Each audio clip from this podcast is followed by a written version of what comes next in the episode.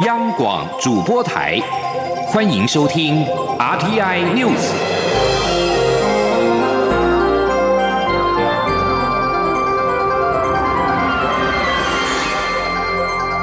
听众朋友您好，欢迎收听这节央广主播台提供给您的 RTI News，我是张顺祥。首先把新闻焦点关注到是台风哈格比的最新动态。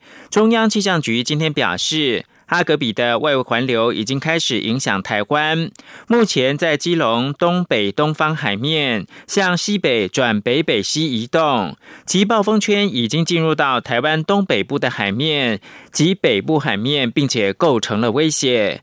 预计台风强度会在增强，而且暴风圈有扩大的趋势。不过目前预估傍晚左右就会远离台湾。气象局表示，三号上午的十一点，哈格比中心位置大约在基隆东北东方一百五十公里海面上。预测四号十一点中心位置会在马祖北方大概三百五十公里地方。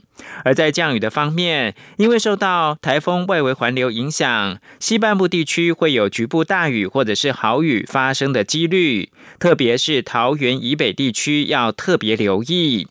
气象局提醒，三号白天时间是台风距离台湾最近的时候，提醒国人要注意短时大雨以及长浪等情况。目前预估傍晚台风就会远离，台风的雨势也会趋缓，不过西南风还是持续，南部地区还是会有部分的雨势。今年第四号台风哈格比强度逐渐增强，外围环流携带的雨势已经开始显现。经济部水利署今天表示，已经提前做好各项防台准备，而且适逢大潮，为了避免台风的雨势为中南部低洼地区酿成灾情，已经备妥了九十九台移动抽水机，随时支援地方。而事实上，截至上午，全台湾的排水是正常的，没有积水跟淹水的情况。记者谢嘉欣的报道。受到哈格比台风外围环流影响，北台湾中南部地区三号都有雨势。经济部水利署指出，已预先做好防台准备，包括抽水站、水门、堤防等都确认没有问题。而二号傍晚，雨势集中在嘉义、屏东，从午夜开始至今，则以北部降雨较多。值得注意的是，适逢大潮，水利署特别针对中南部低洼地区，包括彰化、云林、嘉义、台南等县市，准备好抽水机，随时待命支援。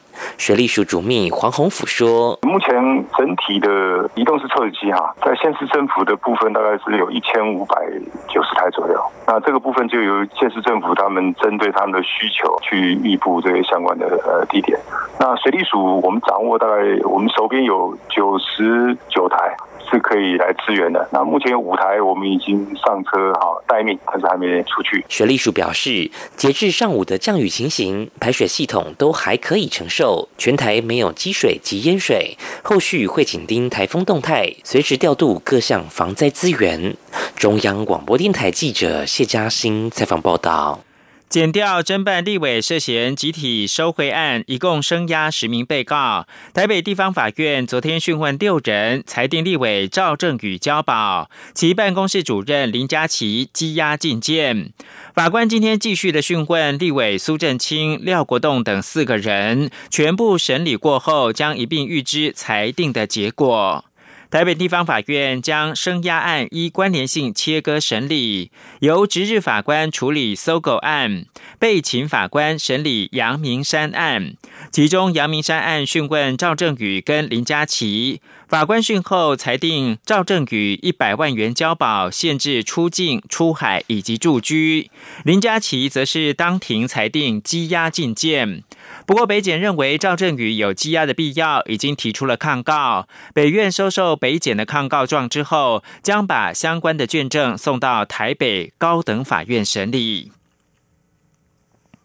检方侦办立委收贿案，传出涉嫌收贿的立委受托欲影响公司法的修法过程。对此，行政院发言人丁一明今天表示。相关的案件已经进入到司法调查阶段，行政院不评论个案，但是在行政部门坚守立场跟民进党团严格的把关之下，法案的制定并没有受到影响。央广记者王维婷的采访报道。台北地检署侦办立委涉嫌受贿案，共约谈民进党前立委陈唐山、民进党立委苏振清、国民党立委廖国栋与陈超明、无党籍立委赵振宇以及时代力量党主席徐永明等。立委疑似卷入搜狗经营权之争，被指收贿，引发社会关注。传出涉案立委受商人所托，意图在公司法修法过程中加入回溯条款。对此，行政院发言人丁仪明三号受访时表示，是行政部门坚守立场，民进党立院党团严格把关，法案制定并未受到影响。丁仪明说，在那过程中啊，呃，其实有传出说几个立委。哦，然后收受不孝商人的贿赂，然后想要影响政府的制定决策嘛？那其实从这个案子的过程中，我们可以看到，就即使有这些立委涉案，受到一些利诱啊，那各党派的的立委都有嘛？那相关的细节，我们让司法去厘清啊。不过这过程中，我们看到行政部门坚守立场，没有任何退缩，而且。民进党团也严格把关啊，所以相关的制定并没有受到这些利诱的影响。丁一鸣表示，司法正在调查此案件，如有需要协助或说明，行政部门将尽力配合。中央广播电台记者王威婷采访报道。朝野立委涉入收贿案，引发轩然大波。其中，国民党涉案者包括了廖国栋跟陈超明。台北地院今天继续召开羁押庭。国民党团总召林维洲表示，只要党籍立委遭到裁定羁押，国民党就会祭出比党章规定还要严格的处分，先停权，绝对不能够容忍立委利用职权谋取个人利益。央广记者刘品希报道。朝野立委遭报集体收贿，台北地检署申请全部羁押禁见。北院三号继续开羁押庭，讯问民进党立委苏振清、国民党立委廖国栋等人。国民党主席江启臣二号南下高雄辅选时被问及此事，他表示支持司法单位查办到底，勿枉勿纵。国民党会采取高道德标准自我要求，只要涉案同志声押获准，就会召开考纪会，至少给予停权处分。国民党团总召林维洲三号上午受访表示，国民党完全不能容忍立委利用职权谋取个人利益。江启臣已经说过，如果裁定羁押，就会寄出最少停权的处分。他说，针对个别立委，主席已经讲过了哦，只要声押通过，现在法院还没裁定，好啊，如果裁定确定声押，就会最少停权的处分哈。标准比规定的更严，这个没有空间了，哈，毫无空间了，哈，这个不能容忍啊！就是说，任何个别委员利用职权，如果是谋取个人的利益，是没有办法容忍的，好。北院三号下午将再一次讯问前泰流集团负责人李恒龙，之后将对涉案的八名被告一起裁定是否羁押，结果最快下午出炉。央广记者刘品熙在台北的采访报道：，民进党前立委陈唐山跟现任立委苏振清疑似涉入搜狗经营权之争，疑似有收受贿赂嫌疑。检方调查之后声压。根据民进党廉政会二号的决议，如果苏振清被裁定羁押，廉政会将会立即对其停权处分。而廉政会也排定十一号再次开会，进一步讨论陈唐山跟苏振清案。前总统李登辉辞世，外交部长吴钊燮跟美国在台协会处长厉英杰今天前往台北宾馆追思。厉英杰推崇李登辉是台湾民主转型过程中的英雄，让台湾拥有今天的民主。吴钊燮则表示，李登辉彻底改变我国的外交形态，台湾现在在国际间有更多的朋友跟支持。央广记者欧阳梦平的采访报道。前总统李登辉辞世，总统府在台北宾馆设置追思会场。外交部长吴钊燮及美国在台协会处长厉英杰三号一早就一同前往致意。厉英杰在步出追思会场后表示，李登辉是台湾民主转型过程中的英雄，让台湾拥有今天的民主。他说：“President Lee is a great hero of Taiwan's democratic transformation. The bold reforms that he put into place.” Played a crucial role in making Taiwan the beacon of democracy that it is today. and we honor his legacy, by continuing to strengthen the U.S. Taiwan relationship based on our shared democratic values. 林英杰也在留言板上写下他代表美国在台协会对民主斗士李登辉总统的逝世向台湾人民表达诚挚慰问。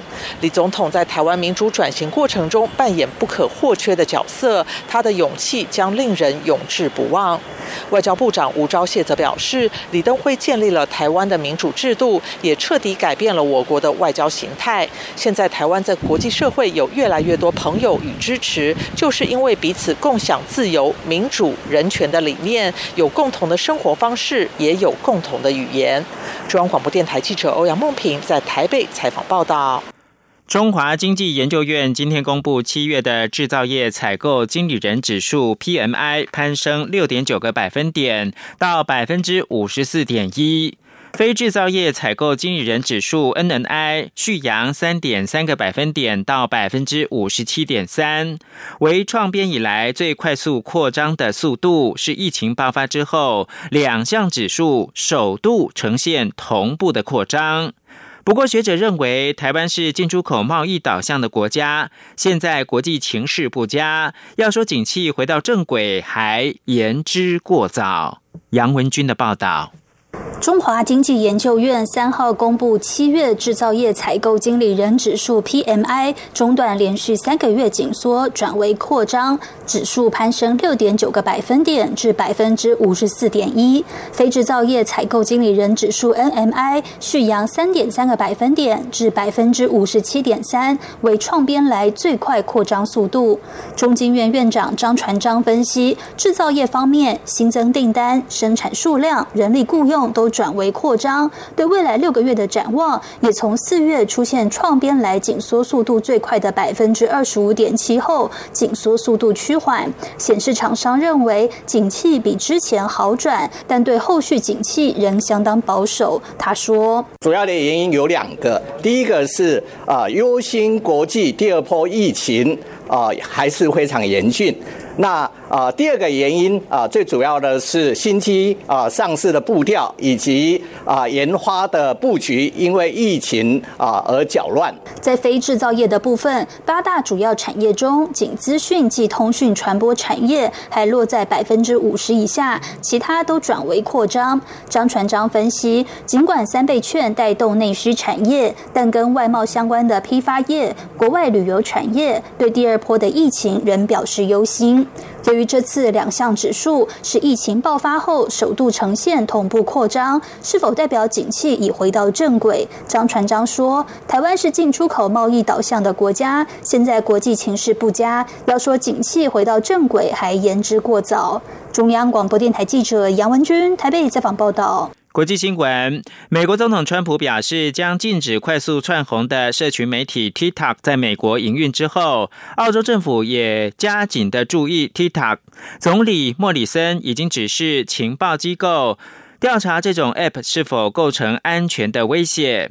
澳洲内政部也在调查政府可以采取什么样的做法来控制 TikTok 造成的隐私或者是资讯安全的风险。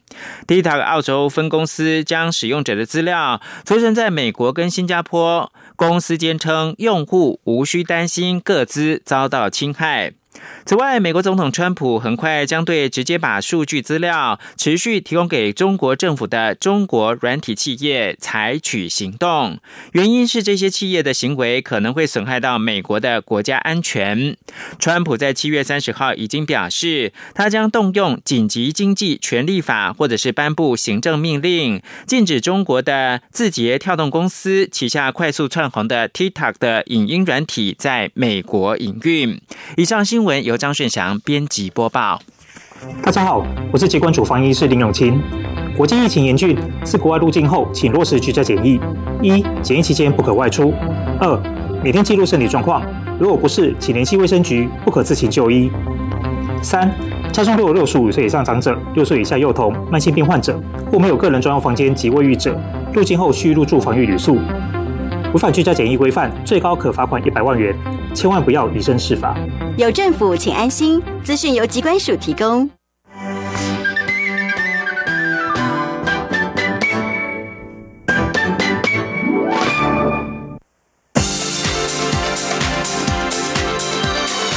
这里是中央广播电台，台湾之音，欢迎继续收听新闻。各位好，我是主播王玉伟，欢迎继续收听新闻。国家卫生研究院今天发表了多尺度脑专用磁振造影系统。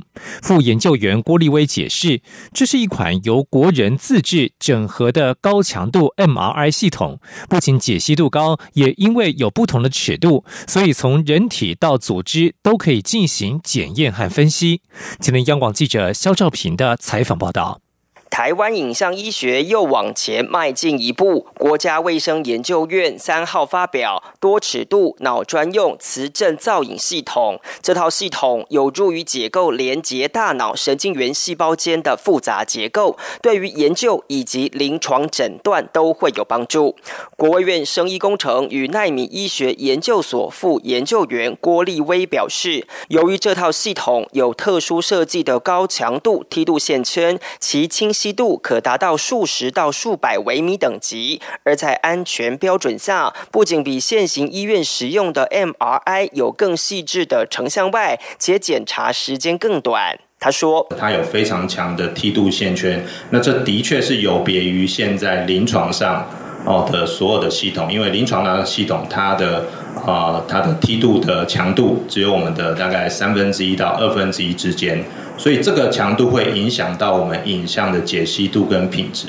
郭立威进一步表示，高强度梯度线圈已经是国际影像医学趋势，而台湾正走在前端。因为这套系统不仅是台湾第一个自行研发整合出来的医疗科技产品，也获刊在多个国际知名期刊，显示这项技术已经获得肯定。郭立威认为，更值得注意的是，核心关键技术就掌握在国人手中。虽然目前是以脑器官为主，但未来可以朝克。智化方向发展，换言之，这已经为台湾生医影像技术以及临床研究跨出重要一步。他说：“我们很重要的一个呃成果，就是我们建立了这样一个团队。那这个团队是有办法能够克制化，而且是自己整合一个 MRI 系统。那像刚刚也有同仁有提到，那未来是如果有毛小孩、有宠物。”哎，想要设计专用的这个 MRI 系统，那我们的团队也是有这样一个能力，所以我们这个目标当然是我们这个系统是以脑为主，但是我们团队的能量是可以设计很多不同的。系统让不同的应用来使用的。郭立威表示，这套系统目前还在动物验证阶段，一旦完成进一步的安全性研究，就能投入临床使用。相信对于阿兹海默、思觉失调以及脑部相关疾病的诊断与预测都会很有帮助。中央广播电台记者肖兆平采访报道。关注政坛焦点，国内政要今天仍陆续前往台北宾馆追思李前总统。前总统陈水扁今天上午到场并致意，表示他与李登辉曾经有过竞争与矛盾，但是对于国家认同、民主深化以及捍卫主权上有更多的契合与共识。他并且希望国人能够继续走李登辉这条没走完的民主大道。前天记者欧阳梦平的采访报道。前总统陈水扁三号上午在儿子陈志忠的陪同下，到设于台北宾馆的前总统李登辉追思会场鞠躬献花致意，并在留言板上写下“台湾民主之父，精神长存”。陈水扁在步出会场后对媒体表示，对于李登辉辞世，他还是非常难过与不舍。即使他们分属不同党派，也有过竞争与矛盾，却有更多的契合。他说：“我们对台湾国家的。”认同跟有关台湾民主的巩固跟深化，以及在捍卫台湾的国家主权、谋求全民的最高福祉，我们是没有颜色之分的。我们有过竞争、矛盾。但是我们有更多的契合跟共识。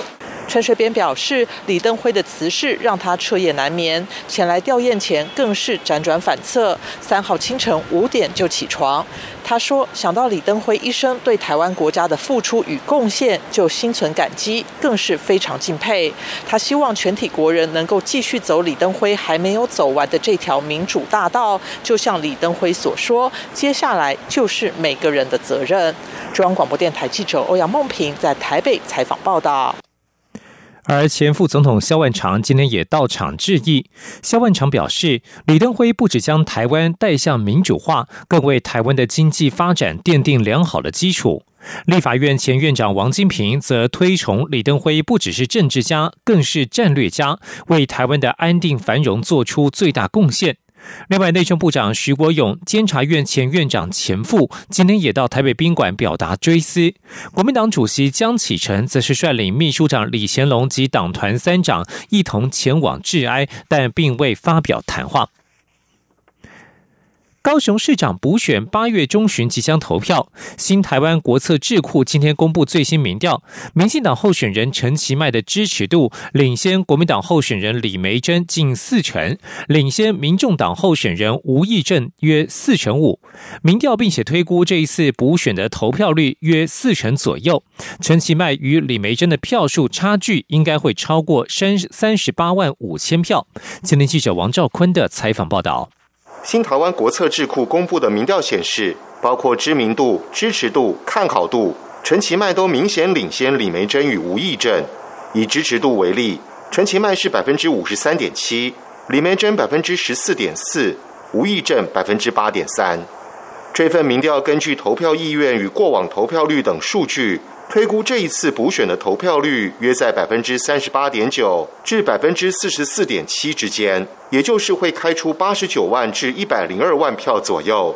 由此数据再做计算，估计这一次补选，陈其迈大约得到六十多万票，李梅珍二十多万票，吴益政是五万到十一万票左右。预估陈其迈与李梅珍的票数差距应会超过三十八万五千票。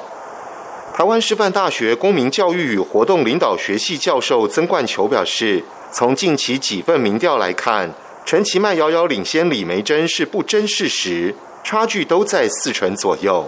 他说：“那所以民进党在这一次选举里面，我想，呃，除了去讨论说应该赢多少这样的一个问题之外，我们也可以反过头来讲啊，那国民党的呃，如果在这一次选举当中啊，呃，不幸落败的话，那到底？”呃，是一种什么样的情况底下算是呃呃输的这个比较有道理啊？民调还指出，百分之七十一点四受访者表示会去投票，其中陈其迈支持者说会去投票的超过六成，李梅珍的近五成七，吴益政的则是三成五。中央广播电台记者王兆坤台北采访报道。继续关心国际消息，瑞士外交部长凯西斯二号向媒体表示，中国正背离开放之路，还说中国若依然故我，西方国家将更加果断的做出回应。根据法新社报道，凯西斯向周报《新奇展望》受访时表示，中国政治自由化与经济自由化并未成正比，而且中国侵犯人权的情势日趋严重。这也表示，瑞士必须更加坚定地捍卫自身利益与价值。凯西斯表示，在与中国建立外交关系的七十年来，瑞士已经与中国发展具建设性但不乏批判性的关系。法治和人权始终是双边对话的一部分。北京当局施行具争议的港区国安法，从根本上加强对香港的掌控。凯西斯表示，中国若摒弃“一国两制”原则，也会影响许多在香港投资的瑞士企业。若中国坚持新的路线，西方世界将更加果断的做出回应。法国的欧洲事务部副部长波恩表示。法国将推动在欧盟七千五百亿欧元（约合八千八百亿美元）的疫情复苏基金当中，必须附带对破坏人权国家的制裁。波恩是在接受英国《金融时报》访问时做上述的表示。波恩表示，他很难告诉法国、波兰、匈牙利和其他欧洲公民，欧洲在金融方面团结一致，但却不在乎民主、自由媒体、平权等基本规则是否被尊重。许多西欧国家关切部分东欧越来越走向独裁。欧盟执行委员会、欧洲议会议员以及人权运动人士指出，波兰、匈牙利的自由正受到威胁。波恩向《金融时报》表示，欧盟必须对这些违反人权的国家采取强硬立场。他表示，法国将推动在七千五百亿欧元的复苏基金当中设立财政惩罚条款，以促使部分欧元区成员国改善人权问题。关注国际社会消息。墨西哥当局二号表示，军方与中部瓜纳华托州安全部队已经逮捕了知名的毒枭叶培兹。一般认为，叶培兹助长近年来墨西哥暴力情势剧增的情势。